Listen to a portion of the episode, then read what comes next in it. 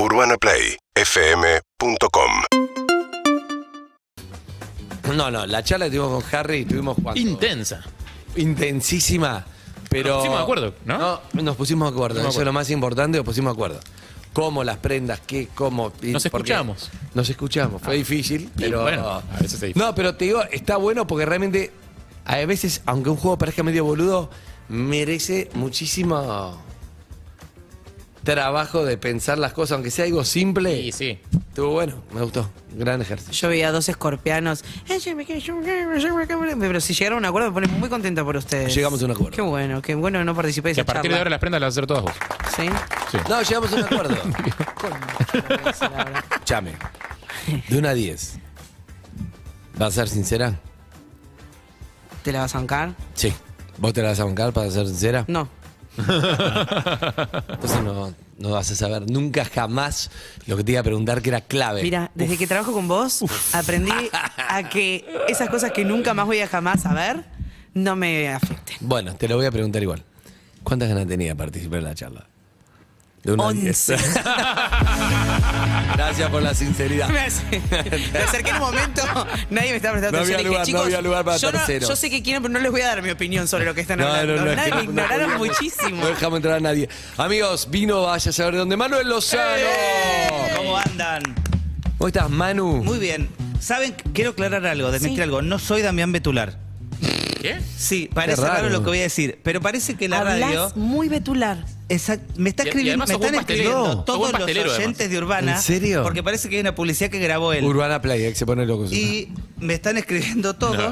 para decir, ay, grabaste una publicidad, grabaste una publicidad. No, no grabé ninguna publicidad. Ojalá cocinara como él, o nada que ver. Haces buenas tortas, Seba. Pero mu- mucha gente escribió, parece que tenemos la- el mismo tono de voz. Bien, bien, sí, bien. lo tienen. La misma Bien. forma de Po- hablar. pobre Damián, porque yo siempre odié mi voz, así que... No, ¿por qué? Dale. Pero él no, capaz. Manu. O sea, capaz que a él le gusta.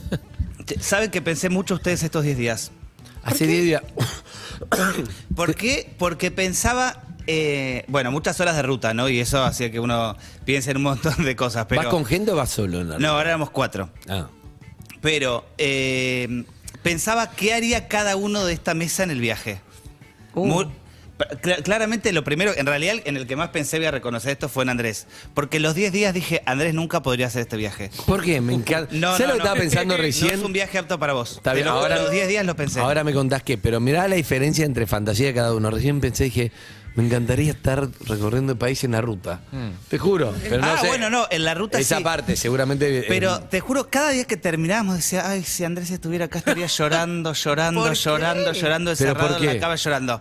Y después decía, Harry podría estar tranquilamente y podría hacer este trabajo. No, porque es tan fuerte emocionalmente que. Creo que no me conoces. No, no.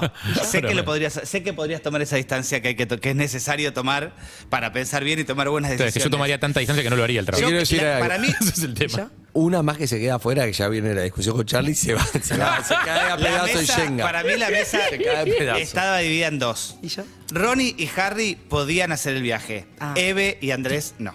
Ah, No es te- no, te nombraron, Eve, te nombraron. cuarto de Andrés. Me cuesta muchísimo estar, pensar que estoy en el mismo barco que Evelyn. No, no es que, pará. No, pero no, es, ne- Básicamente no es gente- negativo lo que no, estoy básicamente diciendo. gente ¿eh? que controla sus emociones y gente que no. Creo que te resultaría muy fuerte. Ayer hablé con Andrea, una de las, de las chicas que viajó conmigo, y me dice, llegué a mi casa, estaba entrando al edificio, había dos nenes en la puerta jugando con un celular, los miré, entré a mi casa, cerré y estuve sentada dos horas llorando. Claro. Es muy fuerte emocionalmente. Y ¿Dónde me- estuviste? Todo el tiempo me imaginaba vos en esa situación, teniendo que tomar decisiones, y digo, ay, pobre, qué mal la pasaría. No, eh, hay algo horrible, horrible de tu trabajo. Decís, el pibe es buenísimo, jun- conoce a todos los chicos, les informa a los que entran a las residencias universitarias para que puedan estudiar lo que quieran. Imagínate en un país Lo- donde lo que es estuvimos difícil, haciendo- Pero hay muchos que quedan afuera. No, no, no. Fueron, no, no. fueron pre- los, preeleccion- los preeleccionados, estuvimos en 10 provincias, un día en cada provincia, los preeleccionados vinieron y estuvimos todo un día trabajando. Y esta, esto que volvió a la presencialidad después de la pandemia tiene una gran ventaja, que es poder hacer un trabajo más profundo. Pero antes, en Zoom no es lo mismo. Al compartir todo un día con el chico, o con la chica, o con quien tengas que estudiar, es mucho más difícil después tomar la decisión, porque compartiste todo un día, sabes mucho más de la otra persona, lo viste personalmente, ves su expresión corporal, lo que le pasa. Entonces, sí, pe- pe- pensé mucho lo difícil que, que le sería. Fue realmente fuerte. Por primera vez tomamos una evaluación de matemática Por primera vez en 10 años tomamos una evaluación de matemática y fue realmente desgarrador las cosas que vimos. Chicos de 18 años que tienen que dibujar para hacer una multiplicación. ¿Vieron como cuando nos enseñan en la primaria dibujo dos manzanas más tres manzanas? Para así la forma eh, que los chicos tienen para los que logran resolver un problema matemático. Fue O sea, el nivel de, de colegio está diciendo que era bastante muy, muy sí, bajo. Sí, muy, muy terrible. Pero Primaria y secundaria. Estuvo bueno, sí. Hicimos San Luis, Mendoza, eh, Córdoba, La Rioja, Santiago, Jujuy, Salta, 10 provincias. ¿Y por qué pensás que es Y- eso? Porque, o sea, por- yo entiendo que un chico que nunca fue a la escuela, capaz que. Iba a preguntar lo mismo. Capaz que se le complica digo, esa, e- esa habilidad, pero si pasó por los años de escuela. Digo, Mira, hizo toda la primaria, hizo toda la secundaria. El primer chico que entrevisté, justo fue, fue la, la primera ciudad fue Villa Mercedes San Luis. Y este chico quería estudiar al profesor de matemática. Mm. Literalmente no pudo resolver ninguno de los 10 ejercicios, que son ejercicios muy sencillos, ¿eh? Muy, muy sencillos. Claro, y la universidad presupone que ya esos Eh, temas los. Y lo- cuando lo vi, lo veía con él para, para que él viera que, que- cómo eran los resultados. Y él me decía, te juro que vos me los explicás y yo lo entiendo. Pero hay, una gran, hay un gran problema. Yo sé que soy bueno en matemáticas. Pero nunca esto me lo enseñaron. Me Claro. dice, de verdad, esto yo no lo aprendí. Si a mí me lo hubiesen aprendido, yo sé, de verdad, me dice, vos me lo explicás y ya lo entendí. Me dice, no es que me cuesta, que me resulta difícil. Yo sé que tengo habilidad para las matemáticas. Tengo el sentido de la lógica, pero no me lo enseñaron. ¿Y cómo Y eso- aprobó eso- el eso es lo- secundario? eso es un lo más tema ahí, el, nivel Claro, de claro. secundario es, es muy bajo. Sí, claro. En Pero, a ver, algunos lugares para que, el del oyente, interior. para que el oyente pueda hacerse una idea, el primer ejercicio de matemática es, tengo dos pantalones y cinco remeras. ¿Cuántas combinaciones de ropa puedo hacer para ponerme? No estás en el lugar indicado para... No, es muy fácil. Tengo Diez, dos diez. pantalones y cinco remeras. Hay que hacer dos por cinco. 10. Casi nadie lo puede resolver. Es dos por cinco lo único que hay que hacer. Dos por cinco, diez. No lo pueden resolver. De verdad, ¿eh? Chicos que todos están terminando el secundario este año o algunos que lo han terminado. Sí. Y con esto digo, obviamente no estoy diciendo... eh, Eso es un ejercicio de probabilidad más que de matemática. Claro, pero pensando- si vos me pensando en armario. Te, te Es- quiero es ser sincero, sencillo. si vos me decís 2 por 5, 10, perfecto. Ahora, dos pantalones y 5 remeras, nada, 2 por 5 tardo en llegar, ¿eh? tengo que bueno, pensar vos- mucho no, vos pensás que acá me lo estás escuchando en un programa de radio decir, lo tenés escrito en una hoja, vos solo, tranquilo, leyéndolo. Claro. Es Yo se me ocurría preguntarte, ¿el pantalón es rojo? Porque no lo puedes combinar con todo. No, Depende no. del color del jean. Pero lo primero, lo primero... Por eso no te mandan a vos a hacer ese trabajo. Claramente, chicos. Lo primero que hacen estos chicos cuando llegan 2 es más escribir 5, una carta. 7, no sé, hay que ver. Y Es escribir una carta. Y me pareció lindo como, como reflejo de este viaje eh, leer una de estas cartas que escribió una de las personas. Es un- eh, tienen un límite, es muy cortito. Eh, pueden escribir entre 12 y 15 renglones. Pero Y- podemos repasar bien qué viaje es. Sí, claro. Es un viaje que hacemos para entrevistar a todos los que se postulan para entrar a las residencias, que quiero aprovechar y decir esto que lo había escrito y me lo olvidé, agradecer a todos porque se cumplió, después nos salimos vuelta al aire, pero se cumplió, llegamos al objetivo, juntamos el millón quinientos ochenta y nueve mil pesos Bien. para equipar la residencia de Formosa. Qué bien ahí, me, lo, vamos. me lo hiciste acordar. Gracias. Este viernes estamos en Formosa ya comprando todas las cosas. Eh, y este viernes vamos a entrevistar a los que de los 380 inscritos que hubo en Formosa, vamos a entrevistar a los 62 que ya están preseleccionados y de ahí van a quedar los que los que entren y que van a usar todas las cosas que los oyentes El de compraron. matemática quedó, que no respondió nada, pero tiene habilidad. No, todavía no está el resultado, todavía está- hay que evaluar, son un montón de cosas que hacen. Eh, ya, ya está angustiado, ya se angustió. Sí, me Mm. puso mal. Sí. Y no te conté nada de esa historia. Pero cada uno cuando llega, lo primero que, antes de que le digamos nada, no saben cuántos inscritos hay, no nada, eh, la consigna es que tienen una hoja, una lapicera y tienen que escribir 15 renglones de lo que quieran. Y una chica escribió algo que me encantó y que quería compartirlo con todos los oyentes. A ver. La pobreza. Siempre resuena esa palabra en mi cabeza. Con tan solo pronunciar las letras que conforman la palabra se me vienen miles de imágenes a la mente que siempre están asociadas a la tristeza. Lo sé porque puedo ver las caras de toda mi familia. En varias ocasiones sentí enojo y frustración al no poder cambiar la realidad de la mía. Oí decir que el pobre es pobre porque quiere. Me encantaría poder decirles a esas personas que tal afirmación no es así. El pobre no quiere ser pobre. Solo necesita un empujón para poder modificar su vida y la de sus antepasados. El pobre necesita una mano que lo sostenga y aliente a seguir. Para que ese pobre modifique la cadena de pobreza que la viene acarreando de descendencia en descendencia. Me encantaría ser esa, la pobre que lo modifique. Bárbara. Wow. Divino. Muy bien. Cantó. Sí.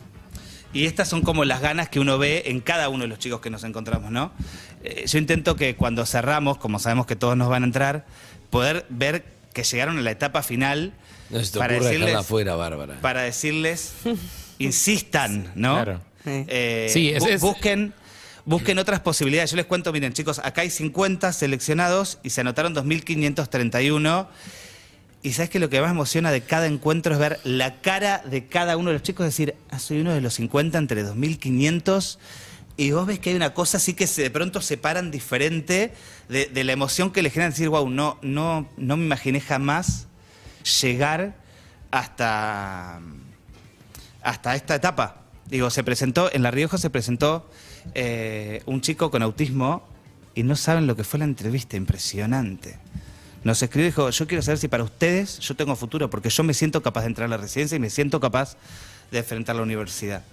Eh, muy fuerte, muy hermoso. Y, y también está bueno, no sé cómo se los transmitirás o cómo lo entenderán los pibes, digo, cada uno distinto me imagino, pero entender que no es la única opción que tiene la fundación. Porque, Un poco lo- lo que porque charlamos si no es, es- como demasiado peso sobre tu espalda y, y es como dejar afuera un montón de gente que es que entonces que no tenés nada.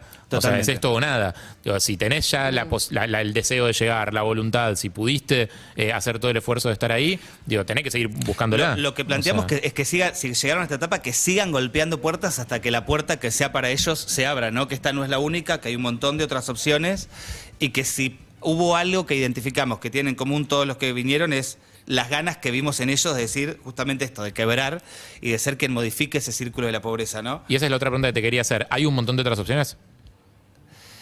Y es difícil para, para los chicos que, que con los que nosotros eh, nos encontramos, pero suele haber otras opciones. Hay becas, eh, hay otras fundaciones y organizaciones que también trabajan en dar oportunidades.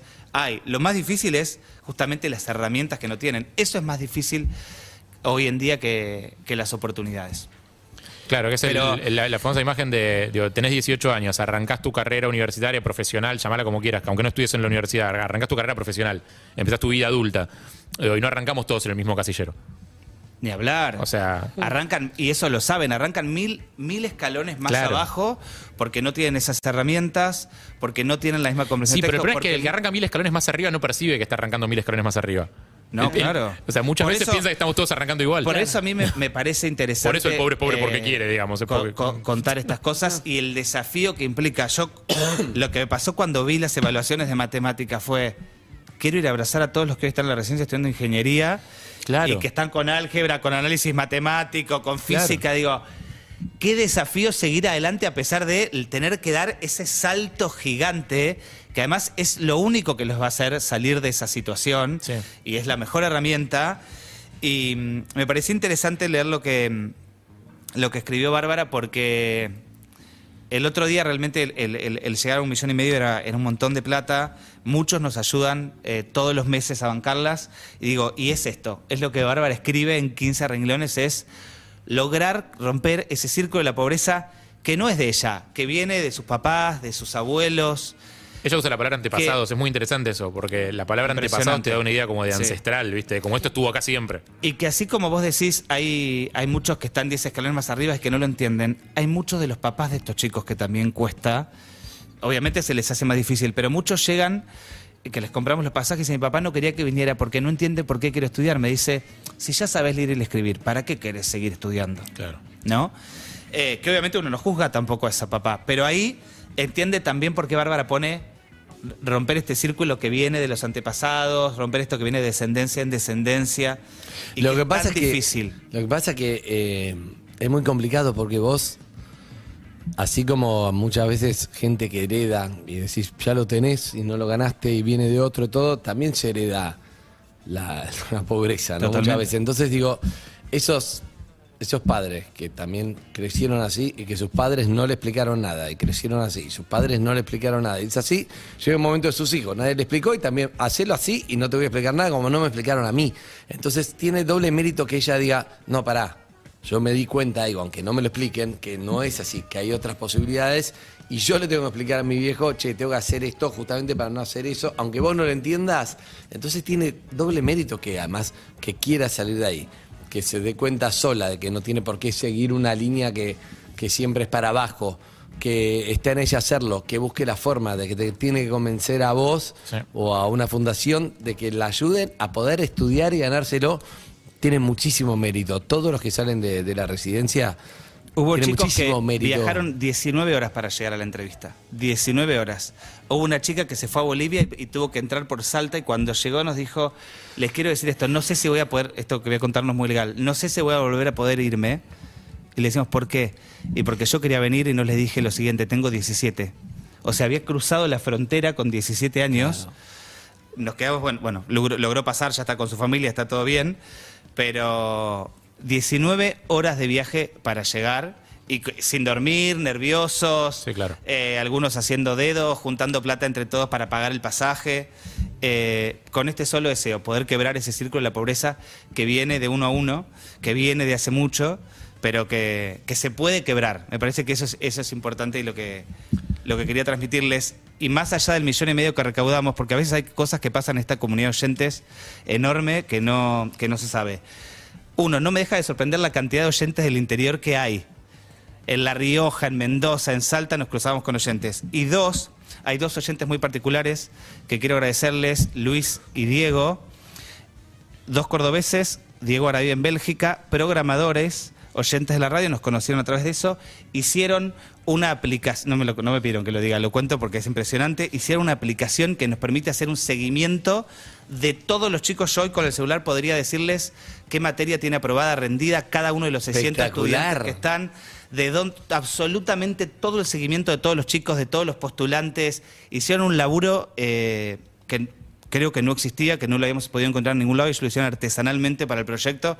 Así que agradecerles a estos dos oyentes, Diego y Luis, que espero que nos estén escuchando. Un abrazo grande. Y recordá que si quieres colaborar en la fundación, está buenísimo también poner la tarjeta que por mes puede bancar todos estos, todos estos proyectos de, de que los chicos estudien, que es gracias a eso. Así que fundacionsi.org. Ahí pones en las residencias y pones la Y tarjeta. ahí está todo. Lo Gracias de por verdad por ser parte y ayudarnos a que más chicos rompan la pobreza. Gracias, querido. Síguenos en Instagram y Twitter. Arroba Urbana Play FM.